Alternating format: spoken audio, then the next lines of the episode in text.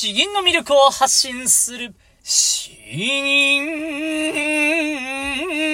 チャンネル。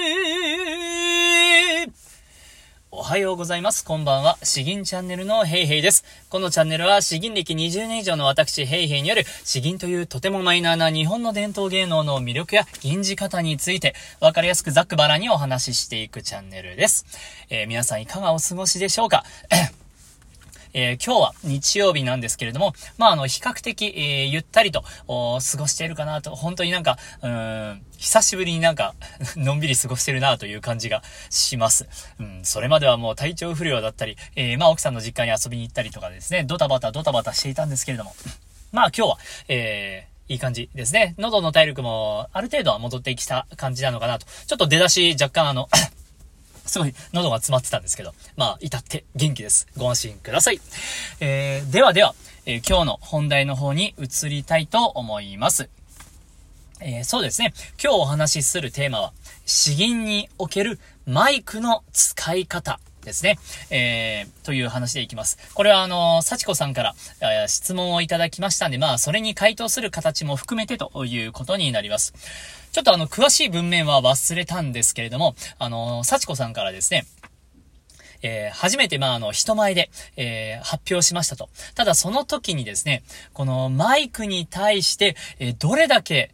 声を入れていいものか、声を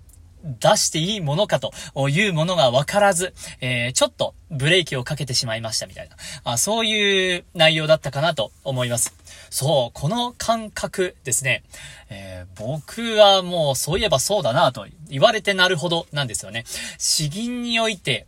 うん、このもう今のマイクの使い方がもう当たり前のように慣れてしまったんですけれども、よくよく考えてみれば、そうなんですよね。このマイク、えー、人とカラオケに行った時とかにしか多分マイクは使うことないんですけれども、まあ思いっきりですね、えー、ガンガンに声を入れたりしたら音が割れたりして、聞いている人が、うわってなるんじゃないかなとか、まあそういう風に考えるのが普通ですよね。もうその感覚忘れちゃったんですけれど。ということで、まああの、そういう回答も、それに対する回答も含めて、えー、今日はマイクの使い方を回答していきたいと思います。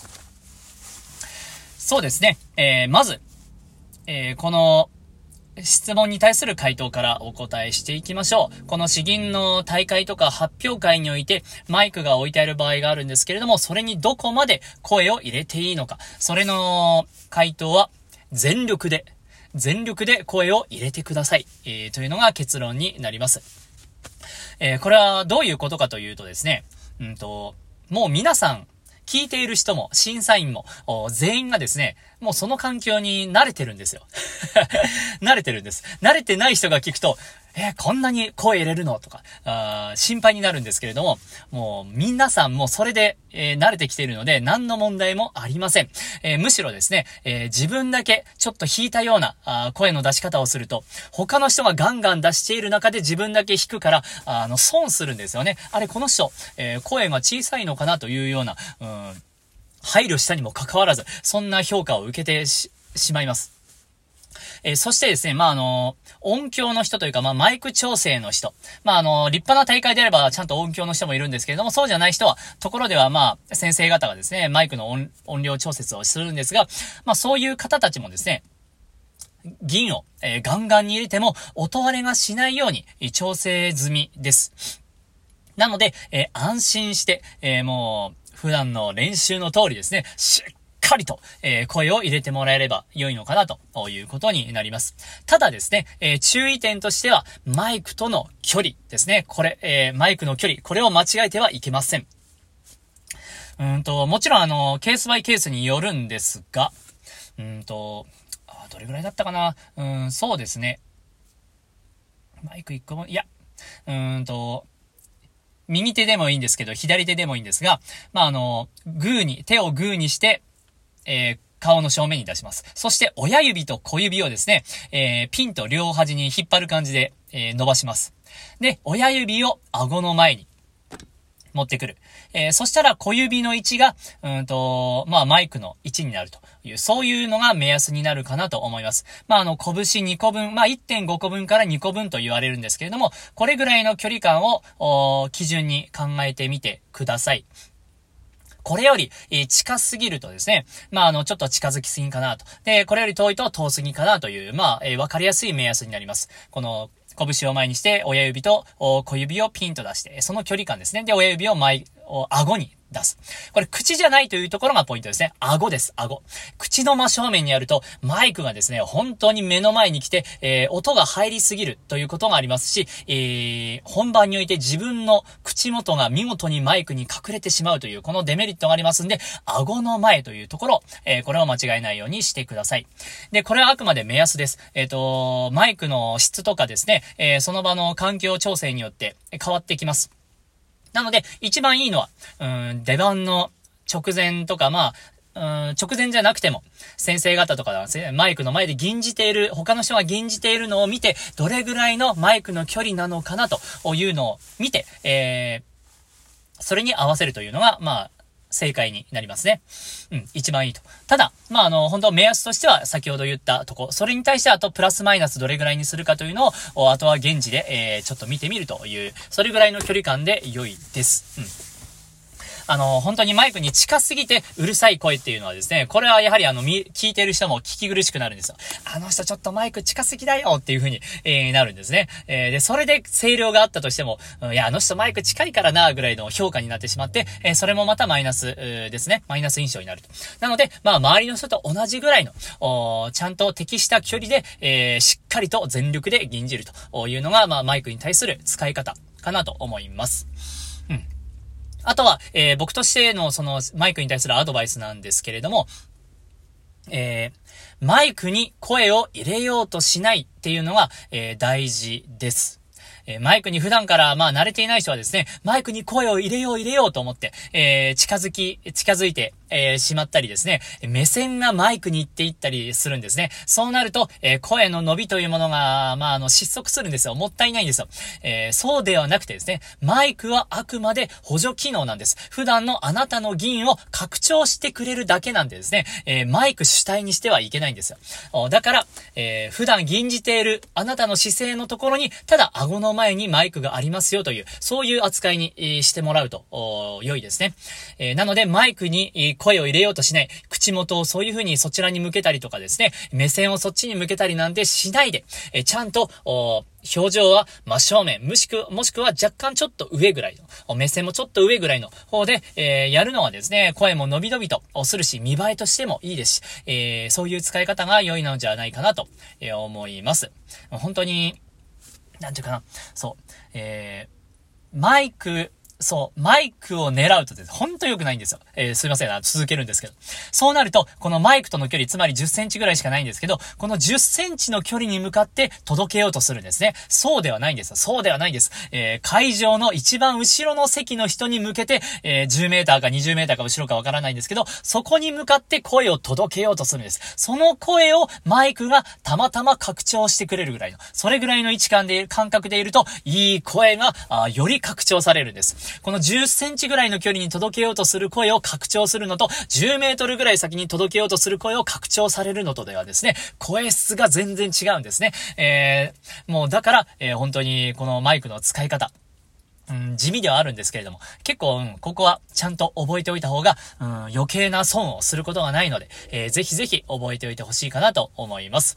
うん、そんなところですかね。まあ、幸子さんの声量なら何ら問題ないですし、うん、あと、発声が、あうるさいような出し方をしてると嫌われるかもしれないんですけど、まあ、あの、幸子さんの場合は安心してください。えー、もう、いい声はどんどん拡張しましょう。えー、そんなところですかね。えー、では、えっ、ー、と、後半に移る前に、えっ、ー、と、昨日のあの YouTube 詩吟教室について詳しく説明したんですけれども、あの、まあ、それで、えー、誤解が解けた、あというリアクションもいただきまして、えー、本当に嬉しいなと思います。あと、その方からですね、アドバイスいただいたんで、あ、これも大事だなと思いました。この YouTube 詩吟教室、前回の配信を聞いてもらえればわかるかと思うんですけれども、まあ、あの、本当に対面式ではなくてですね、音声のやり取りになります。で、基本的には銀のやり取りでやってきているんですけれども、まあ、あのーちっちゃいコミュニティなんでですね、えー、細かいところも、うん、細かいところ、えー、各々にあったアドバイスをもちろんしていきます。なので、例えば、えー、私の発声練習、えー、これを録音するんで聞いてください。えー、どういう風にやったらいいですかという、そういう音声の送り方もありです。ね。うん。あとは、素読の仕方。あうん。素読もやってくれてる方いるんですけど、そう、それを録音して、えー、この読み方で良くないところを教えてくださいとか。あと、私にあった、えー、本数とかですね。本数についても教えてください。そう、これも、うん。まあ、あの、この間もしれっと僕やってたんですけれども、まあ、そういうような、部分的な、えー、お手軽なアドバイスとかもですね、まあ、やります。ボリュームによっては動画にすることもありますし、これはわざわざしなくてもいいかなというのは個別でちょっと、ちゃちゃっと送ったりすることもあるかと思うんですけれども、まあ、あの、こんな感じでですね、今、あの、YouTube 新教室に入られてる方も、えー、これから入ろうという方もですね、まあ、あの、銀だけじゃなくて、えー、もっと資源に関する、えー、素朴な悩みとかも、もっとこのクローズドな、あ限られたうん、コミュニティなんでですね、えー、ぜひぜひ、えこの私の、知見を 最大限、えー、絞り取ってくれれば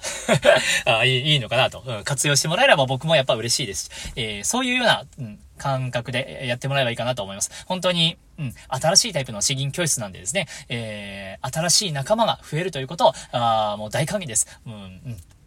とても、心待ちにして、え、お待ちしております。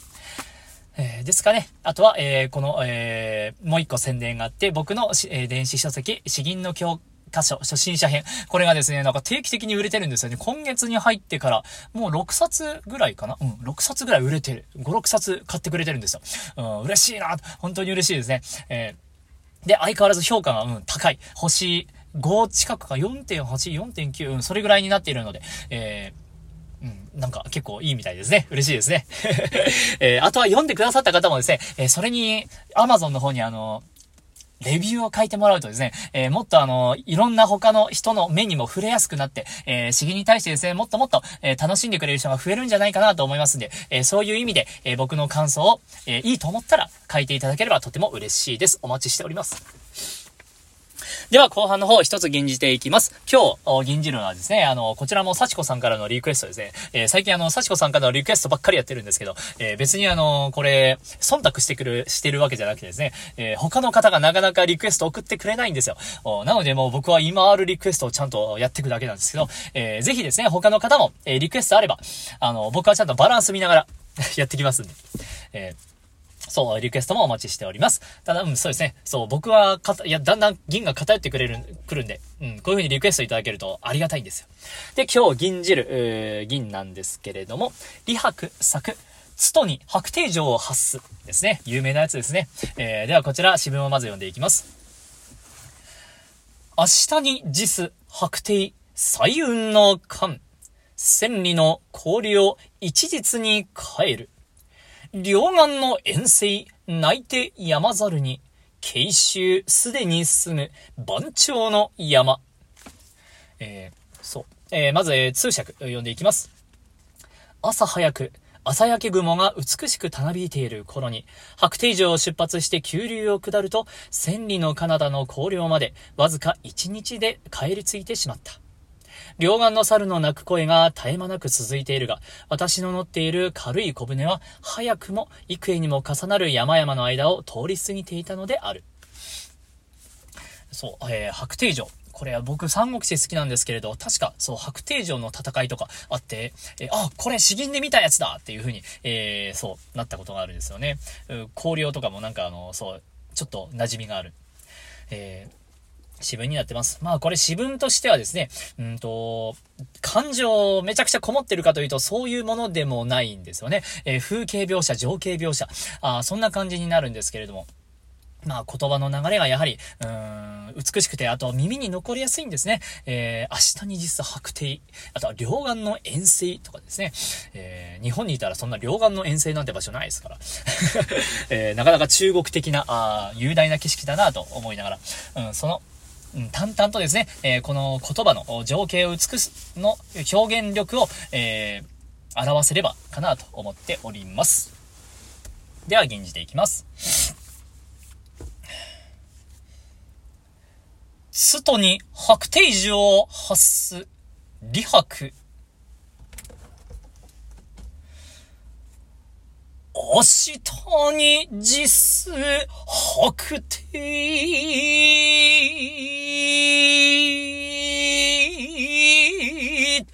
最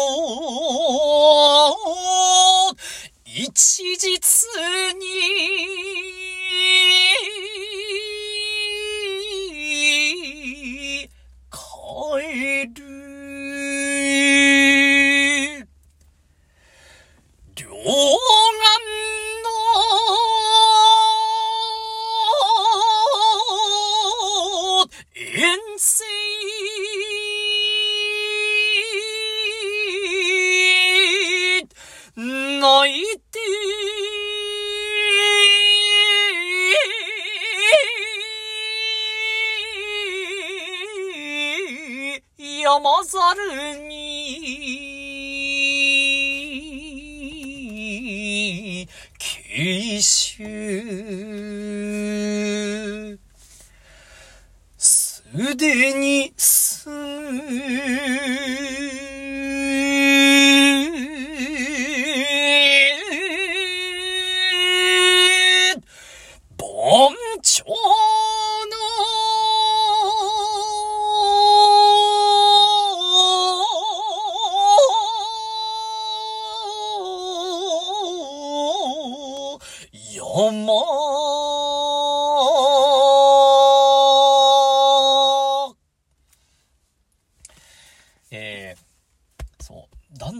だん、だんちょっと元気が出てきた感じがします。が、うん、銀としては、どうかな、えー、有名なやつなんですけれども、ちょっと、えー、天空の方の、設置をアレンジ、えー、やりすぎた感があって、怒られるかもしれないなと、えー、思いながらちょっと吟じました。うん、これ。えー、いや、これちょっとそうですね、どう吟じたら一番いいのかな？うん、高校音、高校音かな？やっぱ高校音だよな。うん、高校音でちょっとこれ学んだことはなかったんですね。つい普通の高音でやったんですけど。両岸、両岸の遠征泣いて、うん、あ、やっぱこ、あ、やっぱこっちこっちかな？こっちだろうな。こっちだな。うん、いや、ちょっとこれは申し訳ない。また、またやりますね。うん。いや、うん、これは、この岸壁の、うん、そびえ立ってる感じ。えー、そしてキーキーというこの猿の鳴き声ですね。えー、この辺りのこの大自然の、うん、激しさ。あこの辺りは、やっぱ高校音がいいかもしれないですね。で、あとは最後すでにすぐ番長の山。あここはもう、悠々な、あたっぷりとしたあ感じで、えー、吟じたらやっぱいいんじゃないかなと思います。でも、ここが重厚な感じだからこそ、この前半ですね、明日に実、白帝、左右の感。このあたりは、あえて、優しく、うーはきはきと優しく美しくぐらいの、うん、感じがいいんじゃないかなとか、えー、思います。で、えー、気持ちが戻ってくるのはきっと、千里の光陵一日に帰る。うん、このあたりで、ちょっと李白の気持ちを込めるぐらいがいいのかなとか、うん、本当いろいろ、吟じてみたらようやくわかるという、このし、なんで、なんですけどね。えー、僕は、リベンジしますというやつを一体どれだけ覚えているんだろうかとか思いながら、うん、まあ、えー、音声で残してるんで